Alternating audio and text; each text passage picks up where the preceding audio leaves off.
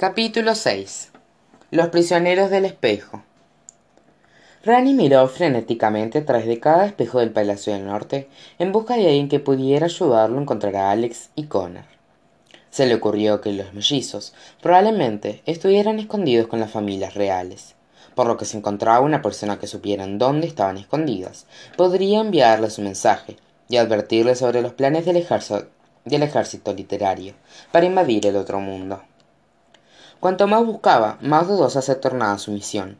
Cada habitación del palacio estaba vacía y ocupada por los soldados de naipe de la reina de corazones los monos de la bruja malvada uno de los piratas del capitán garfio. En ocasiones rani se topaba con un sirviente en el palacio pero nunca estaban lo suficientemente lejos de los despreciables emperadores o sus horribles secuaces. Cuando los sirvientes no eran obligados a servir estaban encerrados en el calabozo en donde no había espejos por los que Rani se pudiera comunicar. Incluso si pudiera encontrar a alguien dispuesto a ayudar, era muy improbable que supieran cómo encontrar a los mellizos. De todos modos, continuó su búsqueda exhaustiva a pesar de su improbabilidad. Pronto, comprendió que la ayuda no era tan imposible como había pensado. Estaba buscando en el lado equivocado de los espejos. Hola. Una suave hizo saltar del miedo a Rani sus ojos se dispararon en todas direcciones hacia los espejos del palacio mientras buscaba la fuente del sonido pero no encontró de dónde provenía. No estoy en el palacio tonto. Río. Estoy justo detrás de ti. Rani volteó y se asustó al descubrir que no estaba sola en la dimensión de los espejos. Desde la oscuridad apareció una joven muchacha caminando hacia él. Tenía cabello largo y negro azabache una tez de piel blanca y no parecía tener más de ocho años Rani se había acostumbrado tanto a estar aislado que le tomó un momento comprender que la muchacha no era una alucinación. Cielo santo dijo un escepticismo. Eres una persona claro que soy una persona la pequeña rió. Qué otra cosa sería perdóneme por estar tan abrumado se disculpó Rani. Eso es lo que estoy aliviado de ver a alguien más. No sabía que había otros atrapados en los espejos hay cientos de personas atrapadas en los espejos. Encuentro docenas todos los días. Rani buscó en la oscuridad que lo rodeaba pero no encontró ningún alma más que la joven niña. Pero entonces dónde están preguntó. Yo semanas en este mundo y no he visto a nadie más que a ti. La niña la pequeña niña le gozó una sonrisa a rani como si fuera una caricatura divertida. No tienes que estar atrapado dentro del espejo para estar atrapado en el espejo le explicó piensa en todas las personas que miran su reflejo y oyen lo que ven Piensa en todas las personas que basan su felicidad solo en su apariencia. Piensa en todas las personas que no disfrutan de la vida porque no disfrutan de su apariencia. Si me lo preguntas a mí, los espejos me tienen todos como prisioneros. Rani se quedó en silencio por algunos minutos. No había esperado que semejante conocimiento pudiera venir de alguien tan joven. Si lo vemos de ese modo, entonces supongo que esta es la segunda vez que estoy atrapado en un espejo, dijo. ¿Cuándo fue la primera? Preguntó ella. Hace mucho tiempo cuando me maldijeron para que luciera como una rana explicó. Estaba tan avergonzado de cómo me veía que pasé años ocultándome del resto del mundo. Dejé que mi miedo por lo que los otros pensarían de mí dictara mi vida. Afortunadamente logré superar mis miedos antes de que fuera demasiado tarde. Qué te hizo cambiar de parecer encontré el amor y la amistad más pura de toda mi vida cuando me sentía muy feo dijo con una sonrisa si eso no deja en claro lo poco que me importan las apariencias no sé qué lo haría. La pequeña suspiró y negó con la cabeza. Qué suerte. A muchas personas les toma toda una vida aprender esa lección. Cada día veo a más y más personas mirarse a sí mismas con una tristeza profunda en sus ojos. Intento hacerlos cumplidos y decirles que el interior es lo que importa, pero siempre se asustan por completo cuando ven a una pequeña niña en el espejo y no escuchan ni una palabra de lo que digo. La muchacha era una, era una de las niñas más peculiares que Rani jamás hubiera conocido. Hablaba de un modo tan elegante y se movía entre los espejos con tanta libertad que lo hacía cuestionar si realmente era una niña, una niña en absoluto.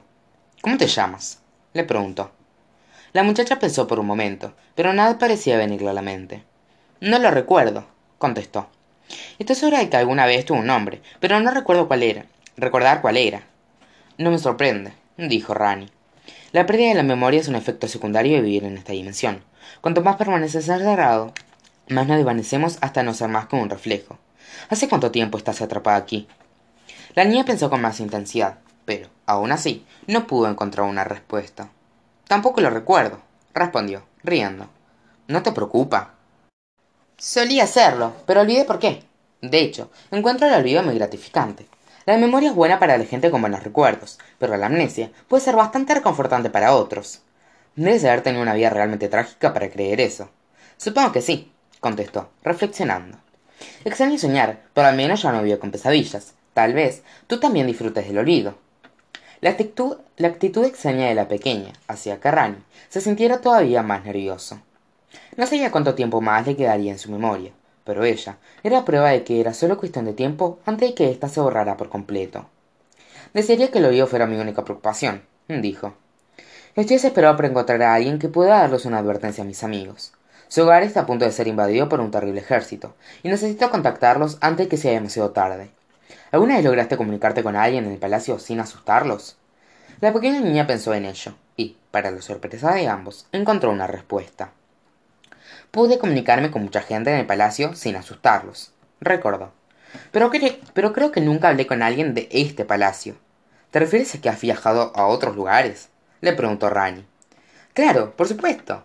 He viajado por todos los reinos. ¿No lo has hecho tú? No, contestó. Además de sótano una bruja, los espejos del Palacio del Norte son lo único que he podido encontrar en este mundo. Puedes viajar a cualquier espejo que quieras, le explicó la niña. Lo único que debes hacer es visualizar a dónde quieres ir, y la dimensión de los espejos te llevará allí. Es tan simple como eso. De pronto, todo el tiempo que Rani había pasado en la dimensión de los espejos comenzó a tener sentido. De haber sabido lo que quería encontrar antes de comenzar a buscar, el Palacio del Norte hubiera aparecido mucho antes de lo que lo había hecho. Saber que todos los espejos de los reinos estaban a su disposición le dio el primer halo de esperanza en semanas. Si los mellizos Bailey estaban cerca de un espejo, podría entregarles la advertencia en persona. Solo necesitaba descubrir en dónde se, estaban escondiendo. Rani cerró los ojos, y la primera locación que se le vino a la mente fue el castillo del reino del centro. Visualizó sus corredores, sala de estar, comedores, y la espaciosa biblioteca de Roja había construido para él. ¡Lo lograste! exclamó la niña. Mira allí, hiciste que más espejos aparecieran. Rani abrió los ojos y miró en la dirección en que ella señalaba.